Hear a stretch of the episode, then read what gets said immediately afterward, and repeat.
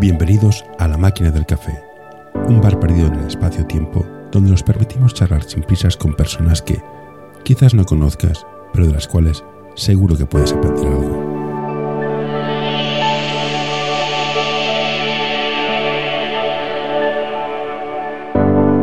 Hoy se sienta con nosotros Chávez Dorado. Hola Xavi, gracias por aceptar tomar un café conmigo. Por lo que he estado mirando, he estado en varios clubes y ahora estás en, en Tarragona.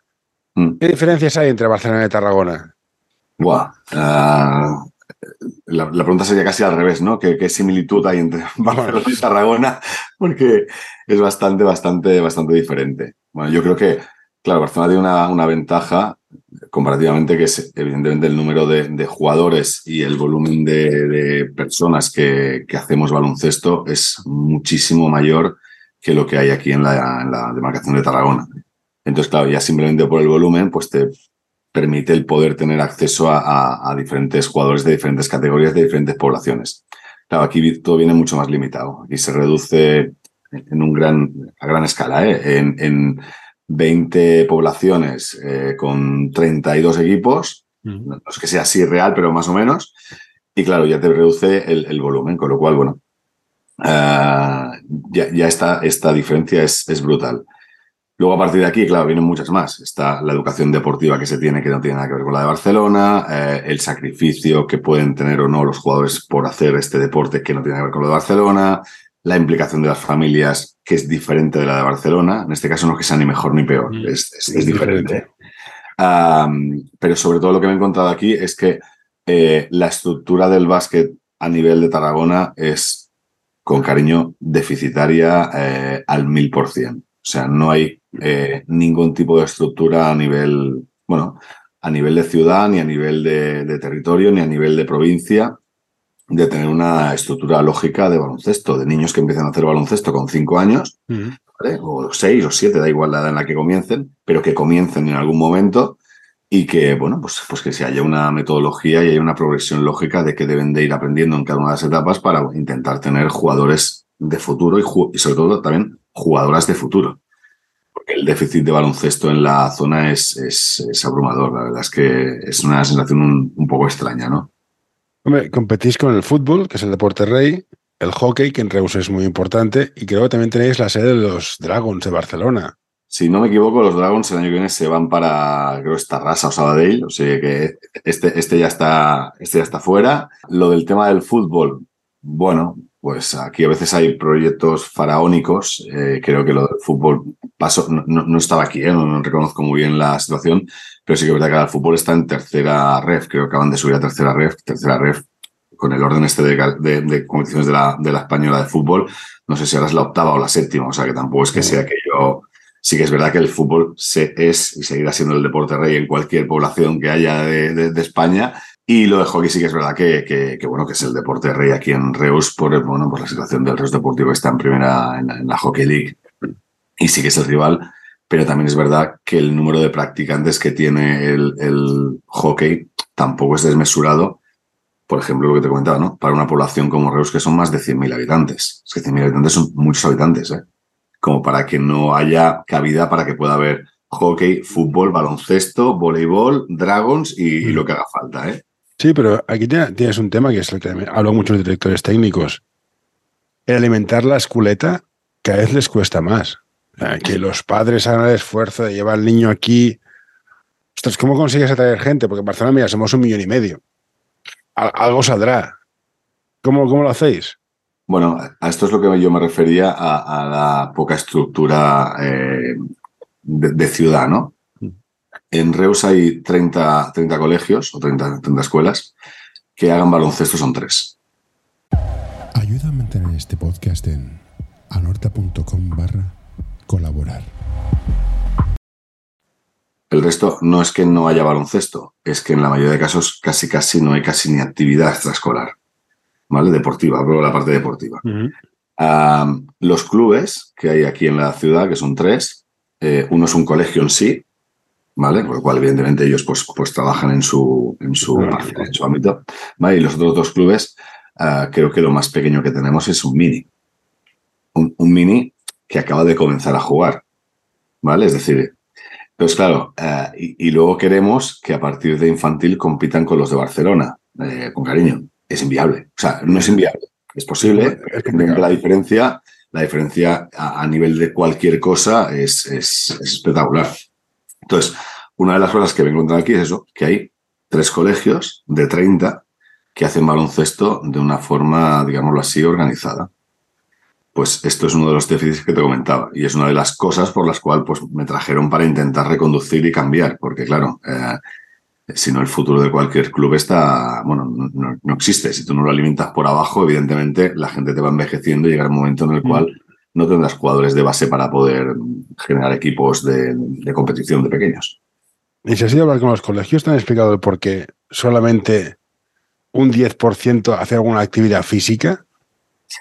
Bueno, ah, yo creo que es, que es como todo. O sea, en, Barcelona yo creo que hubo una época en la que también pasó lo mismo, ¿eh? de que las escuelas dejaron de hacer deporte porque los clubes nos metimos dentro de las escuelas. Eso pasa, ¿eh? Yo soy de un barrio que había tres colegios que eran, bueno, había un colegio que era espectacular y ahora, si tiene dos equipos, es gracias. Bueno, yo me, he formado como entrenador en el Tecla Sala, que es un cole de Hospitalet, o sea que con lo cual toda la historia esta de colegio, club, me la, me la sé de memoria, pero en la época antigua, para los que tenemos un poco de experiencia... Vos, corta aquí, vos corta. Vale, pues mira, pues ya está, todo queda claro. Claro, lo que había era que cualquier club comenzaba a tener niños a partir de infantil, a partir de 14 años. Entonces el, el coto de los colegios era, era maravilloso. O sea, tú podías competir en mini y si me apura hasta infantil, porque conseguía retener a la gente porque se lo pasaban bien con sus amigos jugando en el cole, hasta la edad de 14, 15 años. Y luego a partir de ahí, pues evidentemente el que valía, pues se iba a La Peña, se iba a Cornellá, se iba a Barça, se iba a San Pedro, pues se iba a donde fuera. Claro, ahora el problema es que todos estos equipos empiezan a tener niños de que tienen cuatro años. Y todos sabemos que, como es normal, cualquier padre quiere lo mejor para su hijo y cualquier padre entiende que es mucho mejor llevarse al niño al club que dejarlo en el colegio. Hombre, pabellón y parquet, pabellón y parquet, ya está. es que llama mucho, es que queda, queda, queda muy bonito. Igual que queda muy bonito el, césped del campo de fútbol en lugar del de tierra del cole. Sí. Pues claro, eh, bueno, es, a lo que es, a lo que vamos. A, por desgracia es lo que hay. Competir sobre, sobre situaciones muy complicado. Claro, aquí en Reus me he encontrado de que los clubes no tienen esta función, pero los coles tampoco la dan.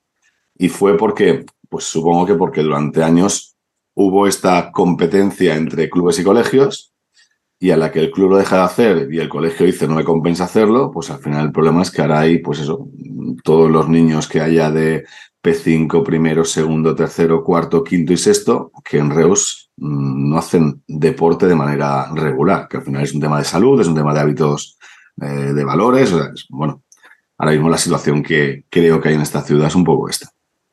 Yo creo que, aparte de creo que también tienes un problema de instalaciones, que debe ser lo mismo que en Barcelona, con instalaciones.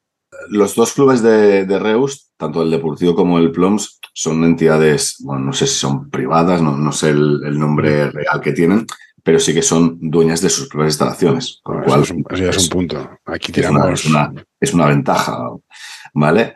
Ah, y sé que hay instalaciones municipales Ahora bien, que el uso sea correcto, incorrecto, adecuado o no adecuado, ahí ya no, ahí ya no, llevo aquí nueve meses, no me ha dado tiempo a, controlarlo todo, ¿vale? Pero siempre, se puede algo más, eso sí que es evidente de que siempre se puede algo más y siempre se puede colaborar o ayudar a las entidades algo más, eso en cualquier población pasa, o sea, sea Barcelona, sea cualquier sitio. Ah, no creo que sea un déficit de instalación, sino que creo que es un déficit de, de estructura deportiva. Ah, que puede tener responsabilidad la administración, pues hombre, e-, evidentemente, yo creo que también la administración debería de intentar conseguir que en sus colegios hubiera actividades para que los chicos y chicas se pudieran desarrollar de una manera, bueno, mm, diferente o mejor. Entonces, yo tengo, yo estuve en un AMPA. Yo entiendo que los colegios, las actividades escolares son una molestia. No es su negocio principal, tiene gente dando vueltas por el colegio. Y sumado que yo creo que en Barcelona faltan, faltan instalaciones. ¿Qué te parece esta idea absurda y loca de, mira, vale, el colegio cede las instalaciones a los clubes para que los niños del colegio hagan deporte en el club y, el, y, las instalaciones las monta o, las, o paga la inversión de hacerlas grandes el ayuntamiento y el club paga el mantenimiento. Yo es que le he estado dando vueltas, que en Barcelona faltan pistas. O sea, eh, mis hijos no juegan, pero es que al final juegan donde pueden, juegan en tres cuartos, juegan. Es, es, un horror. Y ves colegios que son enormes vacíos. Mm. Habría que volver a traer, tal como te digo, a los colegios a este proceso. Ellos tienen, ellos tienen el espacio. Dices, hostia, a las seis cerráis. Hostia, alquílalo. ¿Qué te cuesta ponerlo? Bueno, te lo paga el ayuntamiento y el club paga el mantenimiento, la amortización. Habría que volver a traer al colegio, al mundo educativo a esto, porque al final deporte es salud, oye, seamos serios. Yo creo que habría que rediseñar eh, la estructura deportiva. Claro, llegando a la gran escala, que es una de las, de las, no doy convicciones, pero una de las cosas que realmente te das cuenta, es que no hay una ley del deporte justa y clara para que haya inversión en el deporte a ningún ámbito. Entonces, si empezamos por esta parcela de que evidentemente una empresa que quiere colaborar con un club dice, bueno, yo te doy X, pero resulta que Hacienda me obliga de este X a solamente declararme un porcentaje menor. Pues, el patrocinio está bastante mal. Pues lo siento mucho, no colaboro, pago el impuesto de Hacienda y me sale más a cuenta, con cariño, ¿eh? pero es así. Sí, sí. ¿Vale? Entonces, claro, ya hay un problema de, economía de clubes a, a, escala, ¿vale? Entonces, ¿Que los colegios se deberían de abrir a, los clubes? Evidentemente que sí. Bueno, es que creo que es al revés. Creo que los clubes deberían de entrar a hacer trabajo dentro de las escuelas. Es lo mismo, pero inverso, ¿no? ¿Que los gastos sean compartidos? Eh, claro que sí. El problema es que, si yo no me equivoco, las escuelas eh, tienen gestión de los usos horarios de lo que es dentro del horario escolar y a partir de ahí es, no sé si es la Generalitat o el Ayuntamiento, no sé, no sé qué, qué administración, es la que lleva la gestión y es la que, bueno, claro, es que si tenemos que estar abierto, hay un conserje, hay un gasto de luz, no sé qué, que creo que con comunicación y con decir, bueno, perfecto, pues esto vale tanto, ya buscaremos la fórmula de, de, Si el problema es económico, ya buscaremos la fórmula, aunque para nadie sea fácil. Ah, el otro problema creo que es que los interlocutores entre colegios y clubes, o sea, al final eh, yo puedo llegar a un acuerdo contigo porque tú y yo nos caemos bien para decirlo de alguna forma. Pero institucionalmente que tú y yo lleguemos a un acuerdo es mucho más complicado, porque las personas cambian. Entonces, en, las AMPAs, igual que en los clubes, el cambio de personas hace de que las, bueno, lo que pretenden estas personas sea diferente. En los clubes, ¿qué pasa? Hay clubes en los cuales pues, los presidentes o las juntas directivas, su propósito es que haya el máximo de volumen de niños. Otros, que el nivel competitivo sea el mayor. Otro, que el primer equipo esté en la máxima categoría y lo demás no me importa. ¿Vale? En las AMPAs acostumbra pasar, con cariño, de que en función de la gente que entra a la AMPA, si tiene una predisposición más por el deporte que por la música, o tiene una predisposición más por la gimnasia artística porque mi hija es, que no por el deporte colectivo como puede ser el baloncesto, pues hace de que, claro, una, una estrategia a largo plazo sea evidentemente muy complicada porque no hay una lógica de decir, bueno, somos un colegio, tenemos que ofrecer un servicio, somos un club, tenemos que ofrecer un servicio. Mi experiencia como AMPA es, si quiere dar servicio, si quiere dar respuestas a todos. Tener básquet, tener funky, baile, inglés, voleibol, fútbol, hockey, teatro, cine. No, no, no se diluye. O sea, equipos de deportes de equipo, volei, fútbol, básquet, no pueden existir. Y entonces tienes la opción de doy de todo un poco, que sea lo que sea, y cuando tengan nueve años se van a un club porque no pueden seguir, o hacemos como hacen algunos colegios, el Bedruna Gracia. El Bedruna es de básquet y punto. Pero tienes que encontrar con los padres. Ah, tampoco tengo la respuesta. ¿eh? Yo creo, yo estuve en el colegio y la opción de, mira, hacemos así un poco de básquet, rollo consejo escolar y hacemos unas risas y esto es lo que hay, y ya hago nada que te has de ir. Es que no tengo la respuesta, cuál es la respuesta mágica. Lo que sí es que las instalaciones han de usar, porque ahora mismo hay colegios que a las seis cierran y no se hace nada. Y tiene instalaciones, hombre, es descubierta, pero bueno, es una instalación. Esa es mi duda. Yo no sé cuál es la respuesta.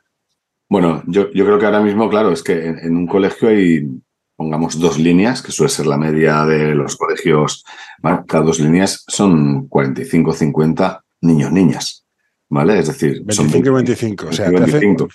Claro, tienes que conseguir que el 50% de esos niños, los 50% de esos niñas, hagan baloncesto para poder hacer un equipo normal, ¿vale? Aquello de, venga, de 10, 12 chicos, chicas. Es muy complicado cuando, como tú dices, hay 250 opciones de cosas a hacer.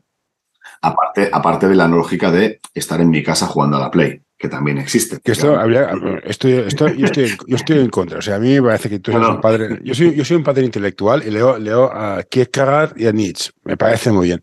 Pero tu hijo es un gordo de repostería. Que haga deporte. Y aparte, sobre todo con niños. Ah, yo he sido niño, lógicamente, porque he evolucionado con 14 años has de salir y quemar energía porque estás que te sube por las paredes, y no es que no, no, no es normal, has de salir. Que el inglés está muy bien, of course, pero que el deporte. Pero bueno. No, no, debe, bueno, yo, yo, no me considero un, em, entrenador de baloncesto, o director técnico o educador de baloncesto, o sea, me considero alguien que dentro de mi ámbito, a través del deporte, intento ayudar a que los chicos y chicas del fútbol tengan unos valores que creo que en la situación individual que tienen hoy en día son muy complicados. Es decir, el deporte es un el baloncesto es un deporte de equipo. Yo creo que esto ayuda a enseñar valores como son el compañerismo, el respeto, la empatía, bueno, que cosas que en el día a día son difíciles de que se encuentren situaciones para poder gestionar este tipo de valores. Aparte de otros como es la frustración en la derrota, que te digan que no, eh, bueno, una serie de cosas que, bueno, eh, cuesta encontrar hoy en día en la sociedad, ¿no?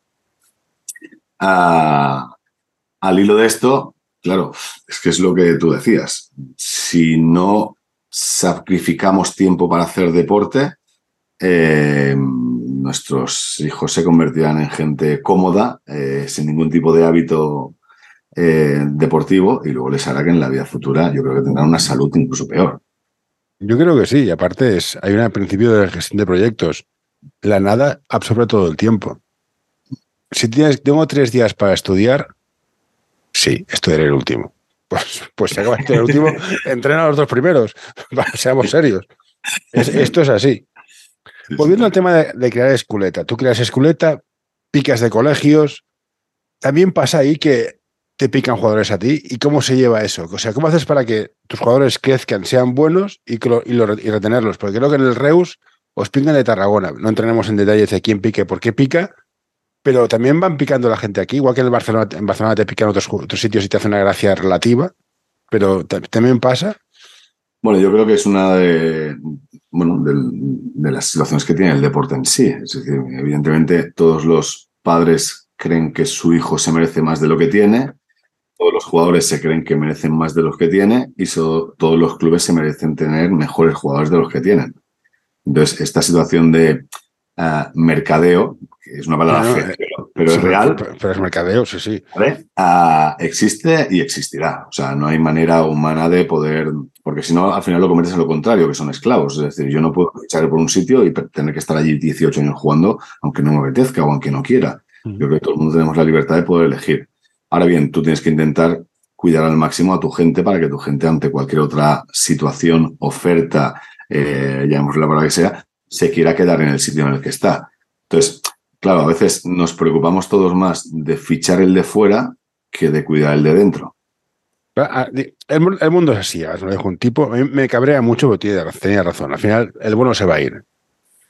Evidentemente. Y, tú, si quieres ser bueno, se echará al malo. Vale, es, cruel, pero mi pregunta es: ¿cómo conseguís crear sentimiento de, de, club para que un jugador que es muy bueno y sabes que se ha de ir, se vaya, vaya un equipo, esté un año y cuando lo corten, porque lo van a cortar, vuelva. Yo creo que cada caso es particular porque cada persona es, diferente, ¿no? Ah, yo, he estado, yo he estado en clubes en los cuales entendía que lo mejor para un jugador era que marchara a aquel club, porque seguramente las, las vivencias que iba a vivir allí no las viviría en el club porque yo no se lo podía ofrecer. Entonces, está claro. Una situación de, de mejora se fuera. Vamos, lo, acompañaba, incluso si me hace, falta. ¿eh? Hay, que ser ciego para, ver que hay jugadores que tú no perteneces a esta categoría y a este entorno. Te has entonces, ya. Entonces, bajo esa situación, yo creo que si tú facilitas, explicas, colaboras con la familia, ayudas, el camino de vuelta debería de ser sencillo.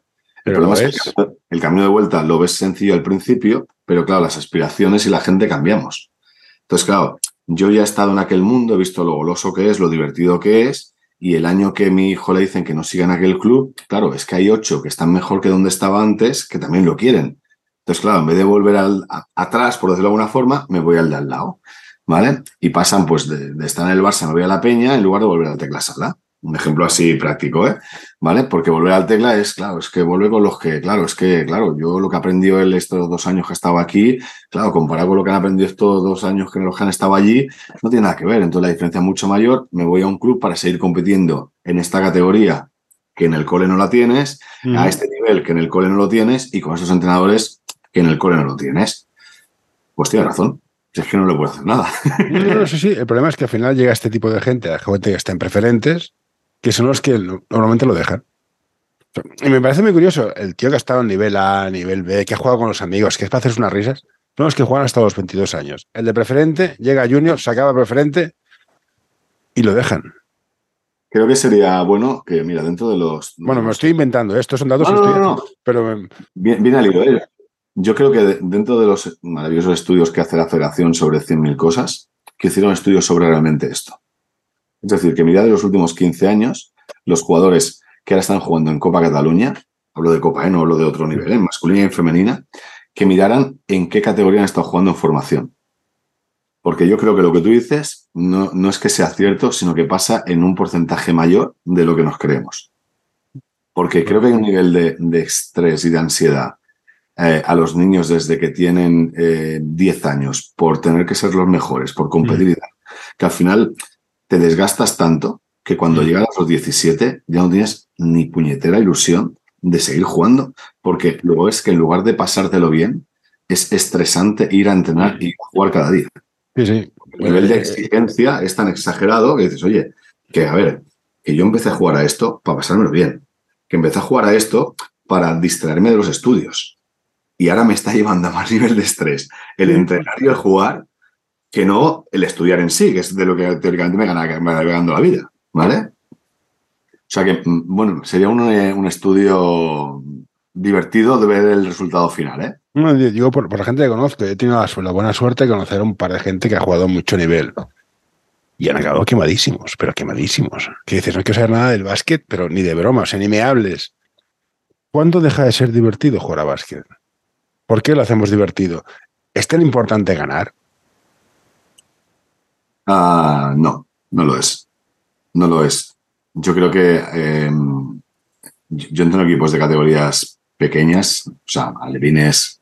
Uh, la pregunta que le digo a los padres que tienen que hacer a los niños es si han jugado bien. No si han ganado. Si han jugado bien, que no es lo mismo. ¿vale? Tú puedes jugar bien y perder o puedes jugar mal y ganar. ¿vale? Yo creo que, eh, tiene que compensar o tienen que valorar más el el camino, la trayectoria, que no el llegar al minuto 40 con un resultado que marca algo que muchas veces sabemos todos que es irreal, ¿vale? Sí que dicen que el bueno siempre gana, sí, el bueno, pero no el que mejor juega, ¿vale? Entonces, claro, yo cuando viene cualquier niño con Xavi, ¿a como en cada? ¿Tú has jugado bien? Sí. Venga, hemos ganado. Ya está, no hay más. Pero es que debe de ser así, creo que debe de ser así. Pero para eso los entrenadores también hemos de cambiar un poco el chip. Mm, ¿Vale? y desde el primer día hacerse entender a los padres para que estamos. Y evidentemente que las familias lo acepten, que esta es la otra parte. Entonces, yo creo que cada... Es que creo que deberíamos de, dentro de esta estructura que te comentaba antes, creo que debe haber clubs para todo. O sea, yo creo que debe haber clubs competitivos que tengan que luchar por intentar que los mejores jugadores acaben llegando a lo más alto posible, aunque luego se nos queden por el camino, ¿eh? Pero que lo hagan. Pero también tiene que haber clubes que se dediquen a hacer una labor social, que no pasa nada. Que es que no, no, que son, los que pagan la, fiesta, ¿eh? Claro que es, maravilloso. Es que yo necesito que exista el Bosco Horta haciendo baloncesto para que los del Tecla Sala puedan jugar contra el Bosco Horta. Que no todo es el Barça y la Peña. Uh que el foco sea eh, la final del Campeonato de Cataluña. No, no. Eh, el partido es el de mini nivel C, que se juega este fin de semana y que llueve y que no se puede jugar y que hay que quedar dentro de 15 días para volver a jugarlo y que el equipo tiene ocho jugadores pero quieren jugar baloncesto. ¿Cómo modelas las competiciones para que esos ocho niños puedan seguir jugando baloncesto? Del entrenador que va cuando puede, que sale de currar y que llega súper estresado al entreno pero que va con una ilusión enorme, aunque sus conocimientos sean los que sean porque al final les estamos pagando 150 euros por perder tres días a la semana más un partido y queremos que sean entrenadores, psicólogos, a traer un trato exquisito con todo el mundo, sepan tratar a los niños, no se equivoquen en nada, sean perfectos, hablen con el árbitro de manera correcta. joder, les pedimos que sean dioses con cariño. Es que este, este, es otro tema. El pobre chaval que se saca el título de nivel cero para entrenar no sabe dónde se mete. Es que es, muy es muy, muy, o sea, que tengas un equipo, un grupo de, de niños normal, entre comillas, bueno, vale. Pero que tengas un grupo de niños complicados, no tienes nivel para saberlo gestionar. O sea, hay carreras que son de cinco años o de cuatro para gestionar. Es muy difícil. Sí, sí. Y nosotros hacemos un curso de 20 días y salimos ya con un título que parece que seamos eh, emperadores, ¿vale? Hasta que te dicen, bueno, primer entreno, estos son tus 12 niños, nos vemos en un rato. Sí, este tiene TDAH, este tiene no sé qué, este no sé cuántos y este no sé qué. Dice, hostia. ¿Y, por, dónde empiezo? Mm. También esto no me lo han explicado, ¿eh? Venga, niños, vamos a ponernos a hacer una fila y ves que en la fila hay dos. Claro, hay 10 que están dando vueltas por el patio como no condenados. Y dices, ostras, esto, esto en la clase que ya no me lo explicaron. ¿eh? Sí, sí. Es que, no me hacen, es que, no me hacen, caso. Normal. se colocaban en la fila los 12, ¿no? Bueno, ah, pero claro, es que todos queremos que sea perfecto y no entendemos también de que el entrenador tiene que aprender a entrenar. y el entrenador, aparte de esto, ¿cómo aprende a tener paciencia de que sí, que has entrenado a todos, que el torpe hay que entrenarlo igual, que el alto lento hay que entrenarlo igual y que tienes un jugón, porque los jugones bajitos están en todos sitios. ¿Cómo haces que el entrenador consiga tener esa paciencia? Cuando es joven, cuando tienes ya 50 años, dices, ya vengo rodado, ya sé lo que hay. Pero cuando empiezas joven con 16, en plan, yo, yo voy a llegar a CB, vas a llegar. Si ya, cuesta llegar como jugador, el entrenador, ni te explico. ¿Cómo le das esa, esa, esa, esa ten paciencia, enseñales cosas, no vayas a ganar, no seas, no, hagamos balones a Will, que como tenemos una edad sabemos qué, significa. Es, bueno, es complicado porque yo creo que un chaval de 16, de 17, 18, 19, 20, de 21, 22, 23, 24, 25. Hasta los 40. Igual tendría que ser segundo entrenador. Pero faltan. Ya. Bueno, con, la normativa de la federación de todos tienen, todos tienen que ir con título, faltan. Sí, pero considero de que deberían de formarse. O sea, ir a la federación 15 días y sacarte un título no te da el, saber entrenar. Igual que aprobar un carnet de conducir no te da el saber conducir. Sabes llevar un coche. Es, un, requisito legal, pero no suficiente. Exacto, ¿vale? Entonces es exactamente lo mismo, ¿vale? Si yo tengo el título, soy entrenador. Bueno, tú tienes el título. Lo de ser entrenador, vamos a ponerlo un poco en, entre paréntesis, ¿no? Ahora hay que ayudarte a que llegues a ser un entrenador. Y para ser un entrenador, primero tienes que hacer algo que es aprender sobre la práctica. ¿Sobre la práctica cómo es? Colocarte de ser un entrenador de alguien que te oriente, que te ayude. ¿vale? Entonces, claro, el problema es que todos queremos tener todo ya, ¿vale? Todos queremos acelerar procesos. Y si yo empiezo con 16 eh, porque me das una esculeta, supongo que con 18 me das el mini, ¿no? Porque si no me das el mini me voy. ¿Vale? y, a, los 21, supongo que el cadete preferente me lo habrá guardado ya porque ya me toca, ¿eh? que ya tendré 21, ¿eh? ¿Vale? Y a los 26, igual estoy tirando demasiado lejos, igual es a los 25, el primera catalana es el mío, ¿no? Y claro. Has de ser asquerosamente bueno para llevar un primera catalana con 25 años, directamente. y a los 29 es cuando ya me voy o de tercero de Barça o me voy al extranjero a intentar vivir del deporte. ¿Vale? Bueno, pero es que esta, esta idea existe. O sea, esta idea existe y, me, parece muy bien, me parece muy bien tener la ambición, pero también hace falta tener la inteligencia para saber dónde estás. Yo cuando tenía 14 años quería ser futbolista, como todo el mundo, pero bueno, al final te quedas en lo que te quedas, ¿no? Sí, sí, al final cada uno, cada uno acaba. no, no, sí, la ambición está muy bien. Ah, el problema es que yo creo que el propio la propia administración te ayuda a tener ese pensamiento. y, otro, tema que es serio, que, es donde que, estoy haciendo mirándomelo, es no todos saben para todos. Si es un entrenador de este perfil que yo quiero llegar a entrenar en ACB, a lo mejor, mejor que no, no entres en formación. Vete de segundo y no toques a un niño en tu vida, pues lo puedes arruinar. La gente que va, que va a ganar, yo quiero, yo quiero ganar, hacer cosas mis, y mis pin downs, mis, mis staggers, mis polladas. No entres en formación, ni entres, es que ni de loco. Vete de segundo pero no toques un niño. También habría que enseñar estas cosas a la gente que sale. En plan, ¿tú qué quieres hacer? A ver. Bueno, yo creo que estamos un poco locos.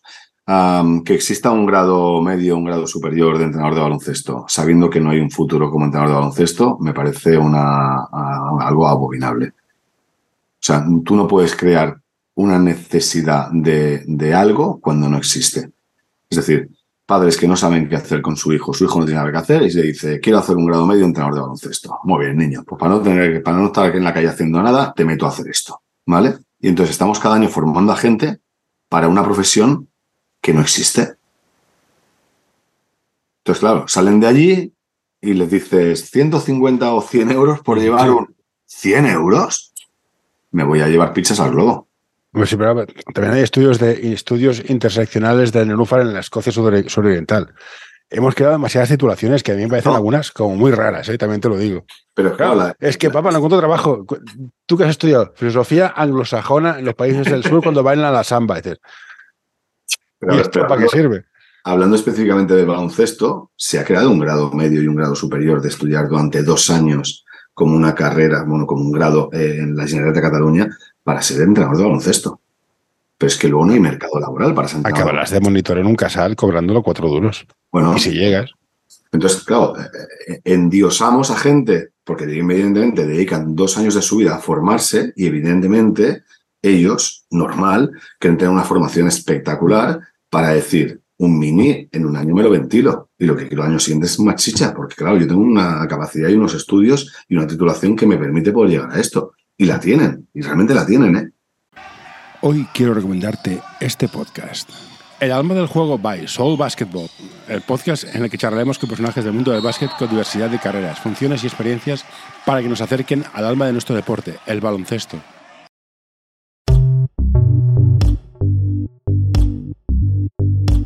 L'Associació Catalana d'Entrenadors i Entrenadores de Bàsquet dona suport a iniciatives que, com aquest podcast, treballen per millorar la formació, suport, acompanyament i promoció dels entrenadors i entrenadores de bàsquet. Vine a conèixer-nos a acep.es.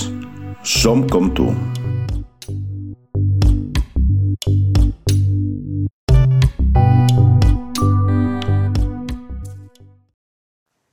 Esto, esto, esto es como, como, ser padre. Todo el mundo puede ser padre sobre el papel, pero luego serlo.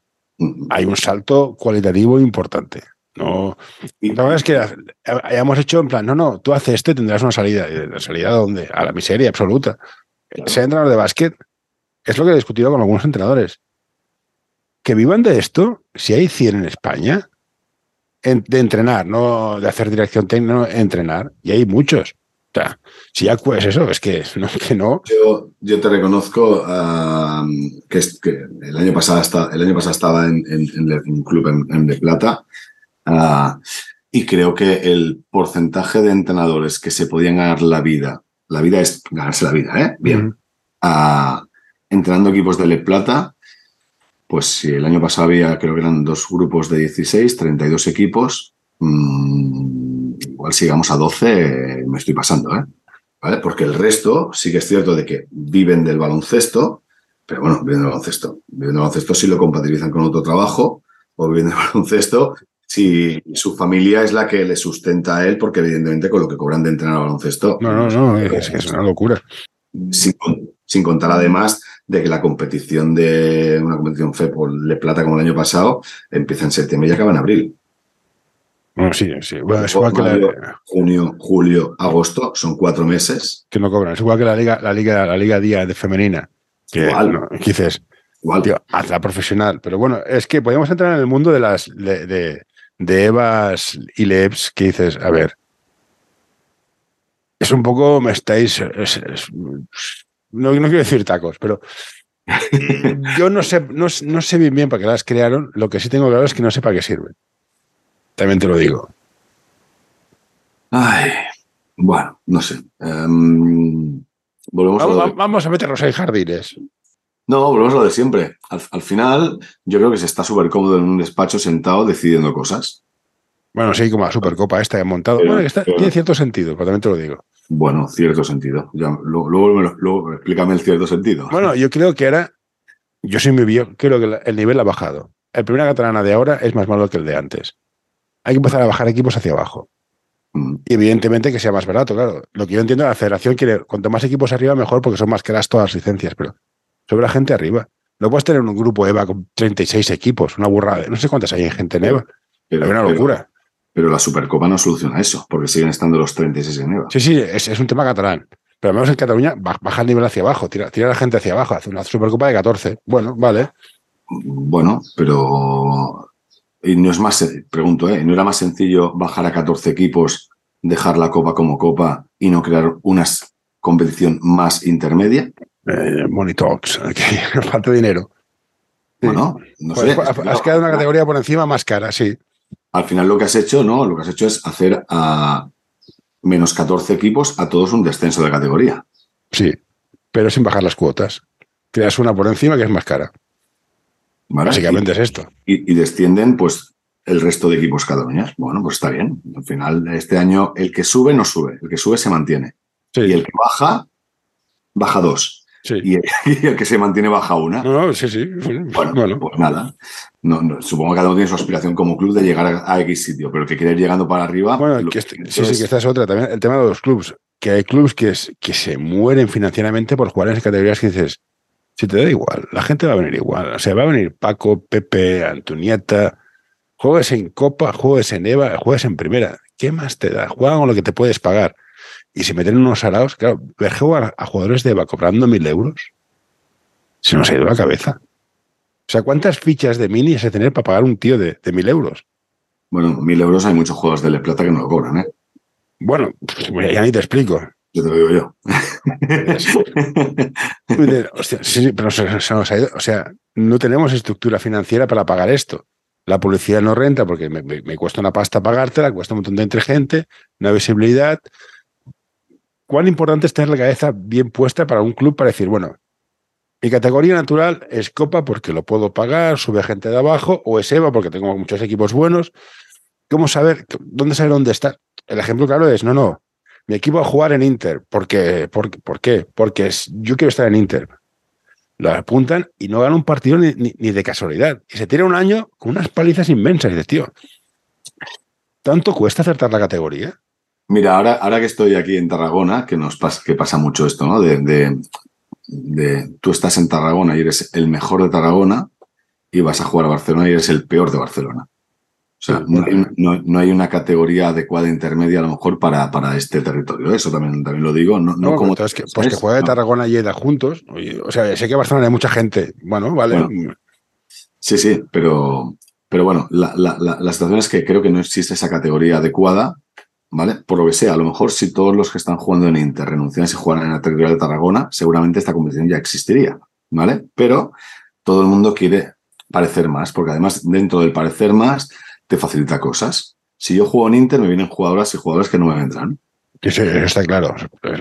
porque si no me vienen a mí, se irán al otro que juega en Inter. Entonces entramos en esta guerra permanente de, de en función de dónde juegas, te vienen uno, te vienes otros, que es perversa, pero que es real. Entonces, claro, bueno, eh, claro, es que a veces es, muy difícil encontrar una solución a un, a un, problema si no todo el mundo pone de su parte. Claro, ahora en Mini hay un campeonato de España. Es que, claro, me parece una barbaridad. Pero es que para el año que viene hay una propuesta de que haya una, un campeonato de Cataluña de preminis. ¿Vale? Entonces, claro, eh, mm, bueno, entonces, ¿qué hacemos? O sea... y al final es lo de siempre. Hay, hay un campeonato de que es infantil de primer año que gana siempre San Adrián. ¿Para qué estamos? Bueno, porque trabajarán o ficharán o Llámalo como también lo que tengan que hacer para estar siempre así. Casualmente, San Adrián nacen unas jugadoras buenísimas. El Besos crea jugadoras buenísimas. que llega un punto y dices, hostia, Quizás ya, suena muy a Weller, pero no sé, volver a hacerlo como antes. Está preferente, están los mejores, juegan seis y luego es todo para abajo. Eh, nivela por, por provincia y los mejores suben a fases para preferente. Pero es que... No te líes, pero claro, yo, yo, yo, mi hijo ha jugado en Inter, hemos ido a Andorra a ganar a un tío de 50, de 50 puntos y dices, ¿para qué voy a Andorra a ganarte de 50? O sea, ¿no te das cuenta? Porque, porque escucha, porque seguramente la única motivación que pueden tener los chavales de Andorra para seguir jugando baloncesto en una competición que puedan competir, aunque sea mal competir o aunque sea no competir, es esa. Porque es que la siguiente solución que tienen Andorra es jugar en la competición de Lleida territorial y pues en la Lleida territorial ganen todos los partidos de 50. Ya, ya, no, ahí puedes tener, puedes tener un argumento bueno. Yo tengo, un ejemplo aquí, o sea, yo tengo equipos en Ploms, hablo del Ploms. El junior femenino nuestro ha quedado campeón, ha ganado todos los partidos de 40 a 50 puntos. ¿Vale? Segundo de bachillerato. Hmm. Si los meto en, interterritorial, tienen que ir cada 15 días a Barcelona, una hora y media de camino. Más jugar el partido, más la vuelta. Y las familias dicen, no estamos dispuestos, ¿saben? ¿Qué hacemos? ¿Deshacemos el equipo no, no, jugamos, en, territorial. ¿Es justo ganar todos los partidos de 50? No, creo que no es justo. Por suerte, y esto sí que lo digo por mi club y esto es verdad, creo que la entrenadora y las jugadoras han trabajado todo el año independientemente de no competir el fin de semana, con lo cual sí que han aprovechado el tiempo. Cosa que a veces es muy complicado después de mm. ganar cada partido de X, que el lunes llegues con ganas de entrenar porque ¿para qué? Si no sirve para nada. ¿Vale? Lo han seguido trabajando y sí que es verdad que dentro del club, pues todas han, jugado con el segundo, con el tercera catalana, han intentado con el primera, o sea, hemos buscado fórmulas para que no perdieran la, formación durante esa temporada. Pero competitivamente lo que es la clasificación, la, competición, bueno, pues evidentemente ahora jugarán la final a 4 de campeonato de Cataluña Junior de nivel A. ¿vale? Ganarán o no, da igual, o sea, evidentemente todo el mundo quiere ganar, ¿vale?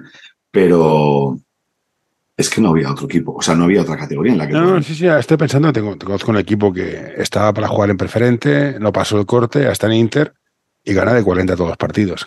Que, falta una categoría por en medio, no, no, sé, no, sé cuál no, sé, no sé cuál sea la solución adecuada.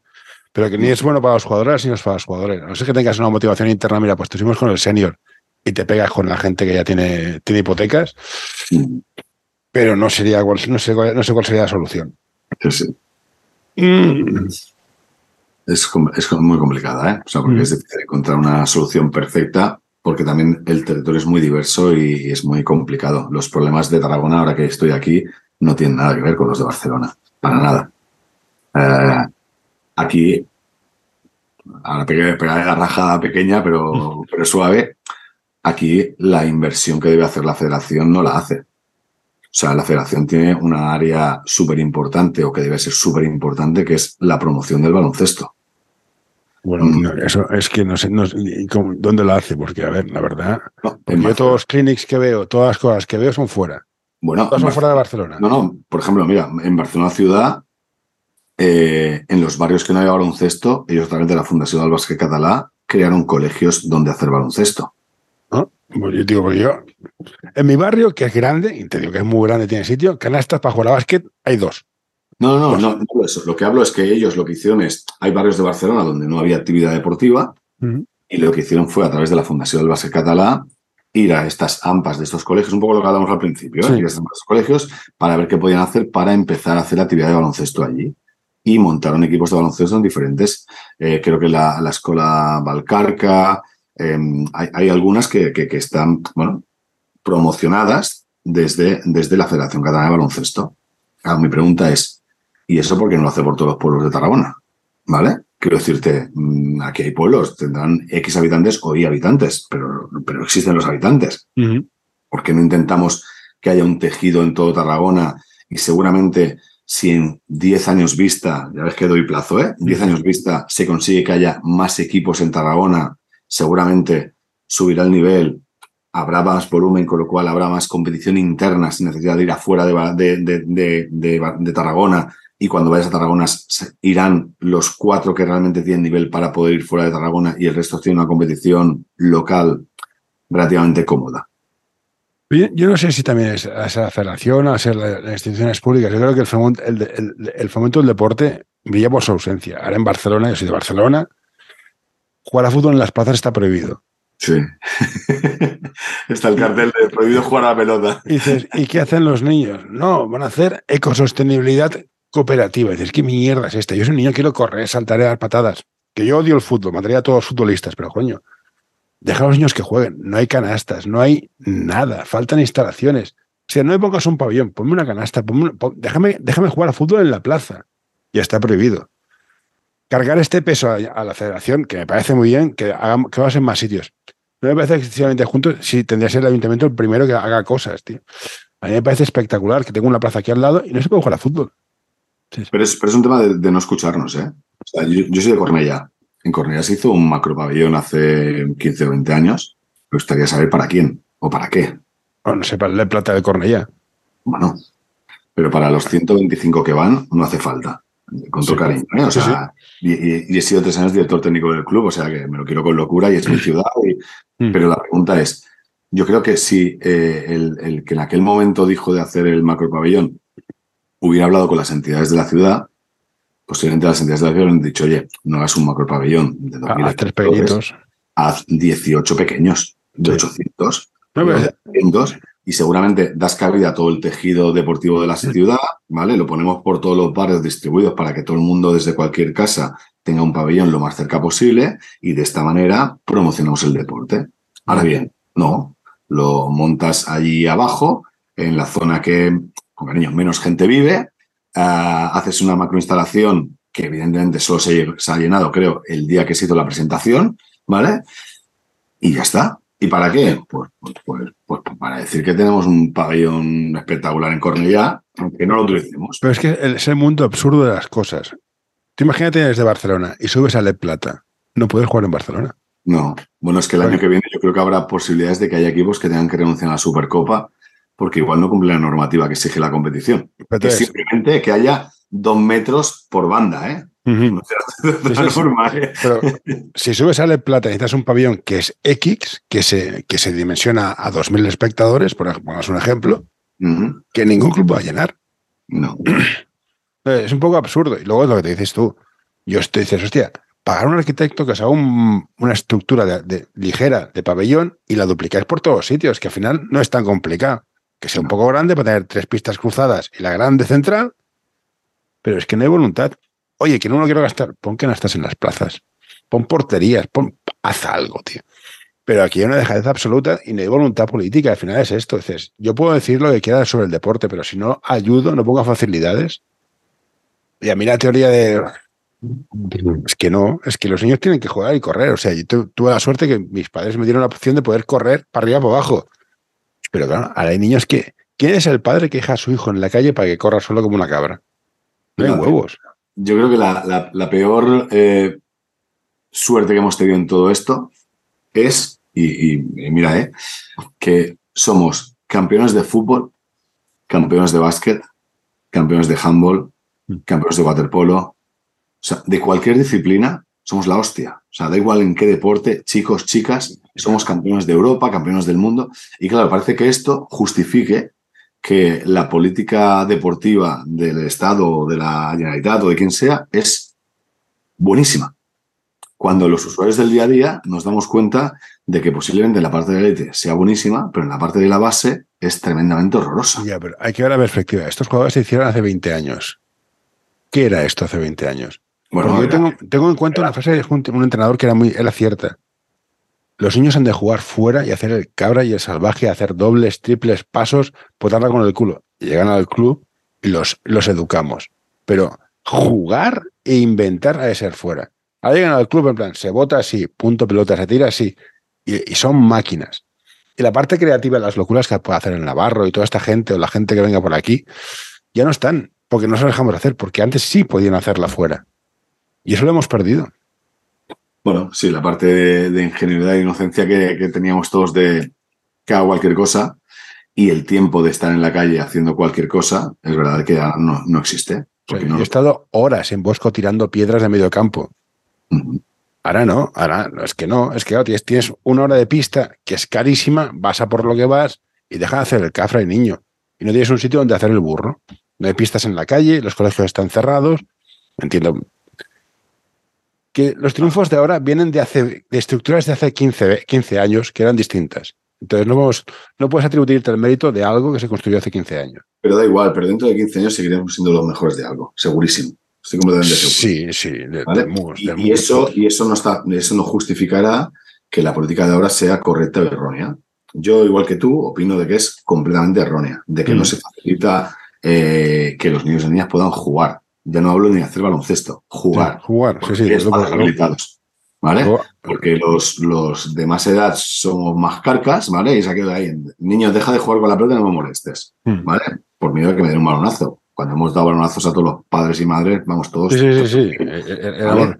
lo- el niño en el restaurante me molesta, perdona. Los pollos que montabas tú de pequeño eran espectaculares. Claro, exactamente. Y tú antes ibas a cualquier lado, cualquier plaza, cualquier sitio, lo que tú dices, colocabas dos cosas en el suelo en las porterías. Y allí pasaba la gente por el camino y tenías que ir eh, driblándolos a todos. Que, Sí, sí. ¿vale? Bueno, es que, es, que, ¿eh? es que es esto, es que me estoy poniendo mala hostia.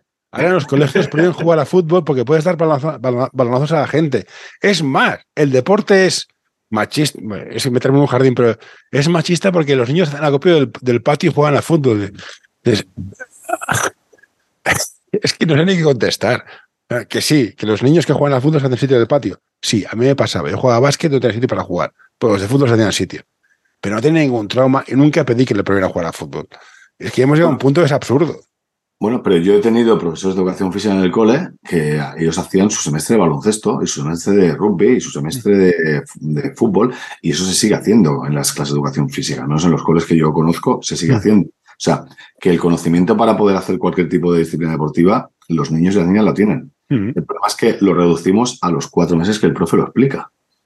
Y antes, lo que tú decías, me acuerdo, salías del cole, te ibas a ver la película de taekwondo, salías de allí y te dedicas a, todo el mundo, porque claro, sí, sí. la forma de practicar. Motivado de la vida, sí, sí. El karate que acabas de ver del, del, del, Bruce Lee o de quien fuera. Bueno, joder, ya está, ya has llegado a casa con más de un ojo morado o hinchado porque te han pegado un balonazo y tu madre lo único que te decía, pues niño, ten cuidado, ¿qué vas a hacer? Ya está, es que no más. Mm. Ahora, claro, es que ahora llegas con un ojo hinchado y para te denuncia. Es que, claro, las cosas han cambiado de una manera un poco exagerada. Sí, por eso. Que al final hay que dejar espacios para que los niños se vayan expresando ellos mismos, dentro de un control, pero. Hostia, no, no estamos. O sea, el niño que está en casa, quieto, bien estudiando, está drogado. Ya, es que no tiene otro nombre, claro. Es que ese niño se mueve mucho. ¿Y qué esperas que haga el niño? Se va a mover y va a estar hasta el gorro de las verduras. Es que a mi hijo no le gusta las verduras, pues normal. Un niño normal no le gusta el brócoli en ningún país del mundo. No es una enfermedad, no le gusta el brócoli a nadie adulto porque ya chocheamos y se empieza a gustar cosas raras. Pero. Bueno, pues eh, intentaremos que. Voy a intentar que en Reus sea un modelo de ciudad deportiva. sí, sí. En, ello estamos. lo, llevo, lo, llevo, mal que aquí no conozco a nadie. bueno, es una aventura, eso está bien. Bueno, ¿Tienes, ¿Tienes un objetivo a corto plazo de montar una estructura o algo en concreto o vas así un poco improvisando sobre la marcha?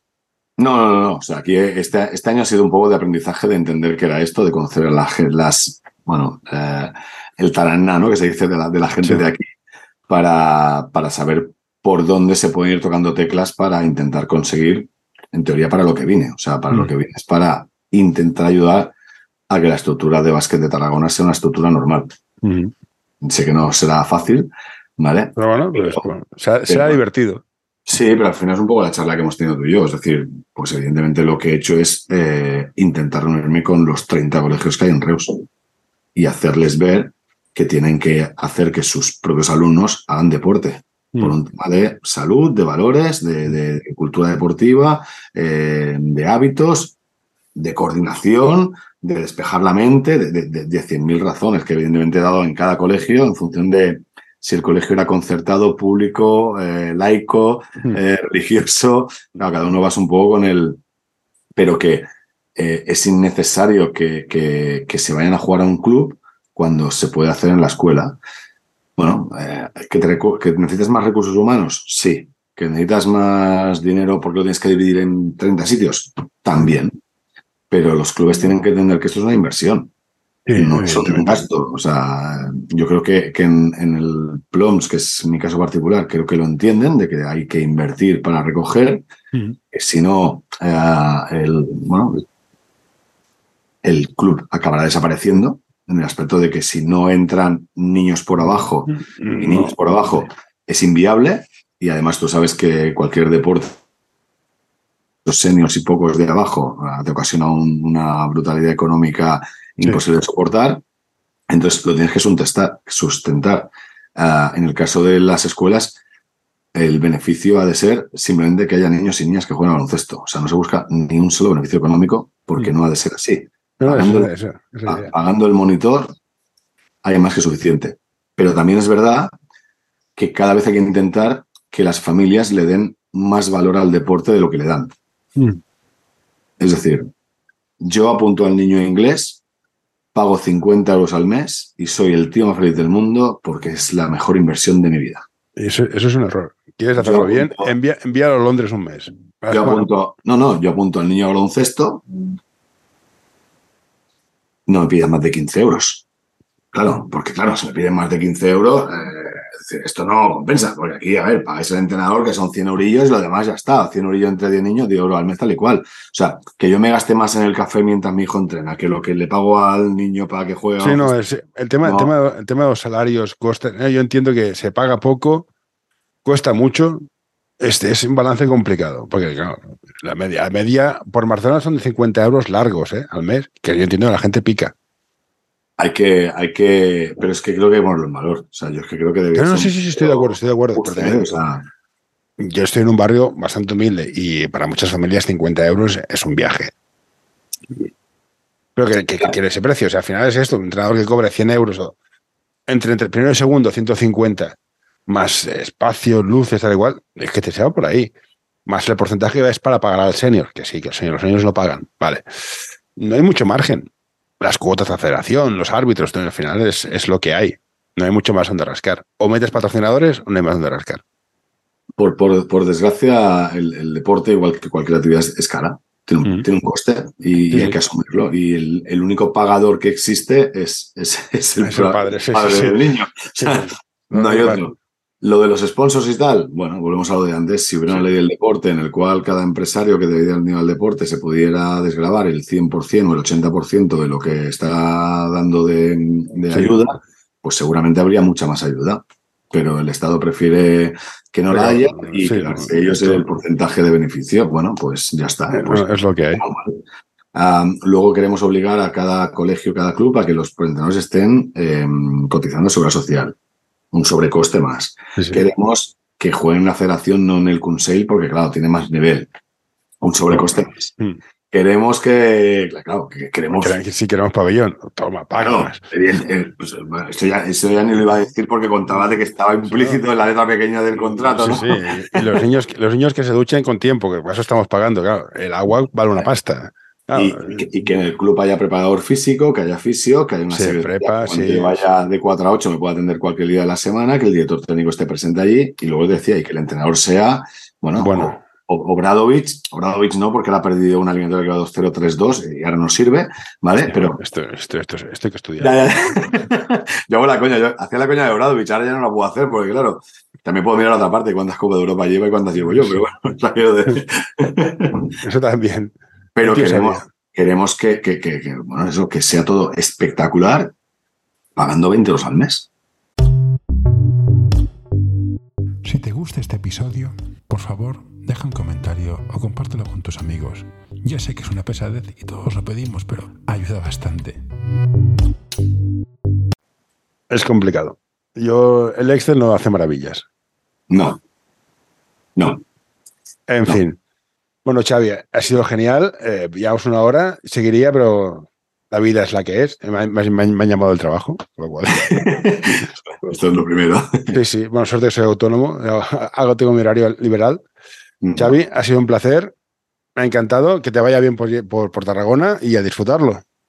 Bueno, pues muchas gracias por la oportunidad, porque la verdad es que hablar de baloncesto siempre es divertido. Eh, yo este año que estoy aquí nuevo en Tarragona, te lo comentaba al principio, ¿no?